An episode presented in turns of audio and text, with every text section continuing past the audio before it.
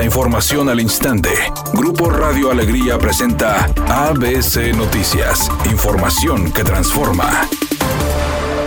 La Fiscalía General de Justicia de Nuevo León anunció que la línea de investigación en el caso de Yolanda Martínez conduce a un suicidio. El vicefiscal Luis Enrique Orozco señaló que debido a las pruebas encontradas se debilita la teoría de un feminicidio. Donde fue encontrado el cuerpo de Yolanda el domingo pasado, se ubicó un vaso de poliestireno con un mensaje dirigido a un hombre, botes de agua, un recipiente alargado de sustancias tóxicas y las pertenencias personales de la joven de 26 años. Se ha hecho un análisis inicial pormenorizado no es concluyente, pero hasta el momento informarles que se ha solidificado, consolidado de mayor manera la línea de investigación orientada a un suicidio se ha, conforme ha avanzado la investigación, el análisis de pruebas periciales, ha ido debilitándose la teoría de un feminicidio. Insisto, esto no es una conclusión, sino explicarles a ustedes los eh, motivos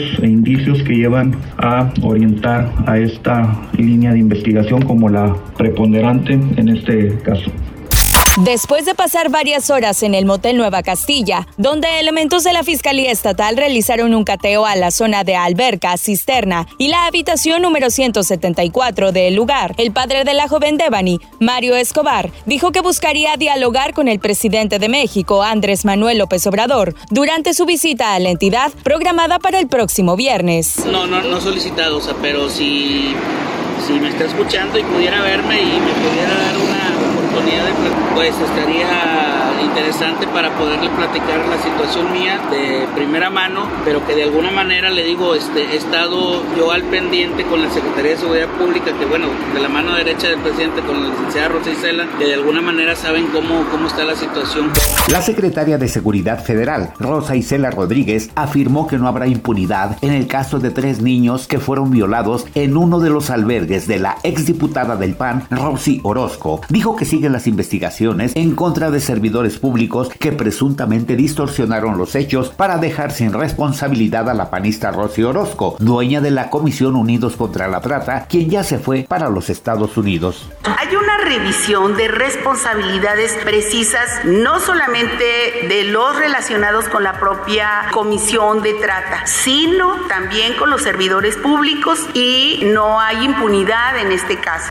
Editorial ABC con Eduardo Garza. El director de agua drenaje de Monterrey, Juan Ignacio Barragán, y sus estrategas van de mal en peor. Están viendo la crisis por falta del vital líquido. No hay agua en las presas. Ya llevan más de seis meses en el cargo y no han hecho una triste campaña de cultura del agua. Eso sí, se la pasan echándole la culpa a los usuarios. Así no van a lograr nada. Dicen algunos que estábamos mejor cuando estábamos peor en administraciones pasadas de agua y drenaje. Así están las cosas en blanco y negro en esta El día de ayer, dentro del básquetbol de la NBA, triunfo para los soles de Phoenix 110-80 sobre los Mavericks de Dallas y toman ventaja en la serie 3 juegos por 2. Triunfo para el calor de Miami sobre Filadelfia 120-85 y toma ventaja también 3 juegos a 2 en la serie. Estamos en las semifinales de conferencia, así que estos dos equipos que estaban rankeados como número uno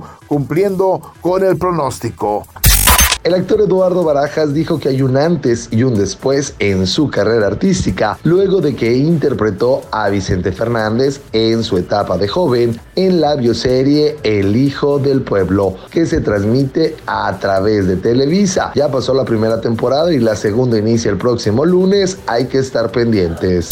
La temperatura actual en la ciudad es de 31 grados. Este miércoles prevalecerá el cielo parcialmente soleado con escasa probabilidad de chubascos. ABC Noticias, información que transforma.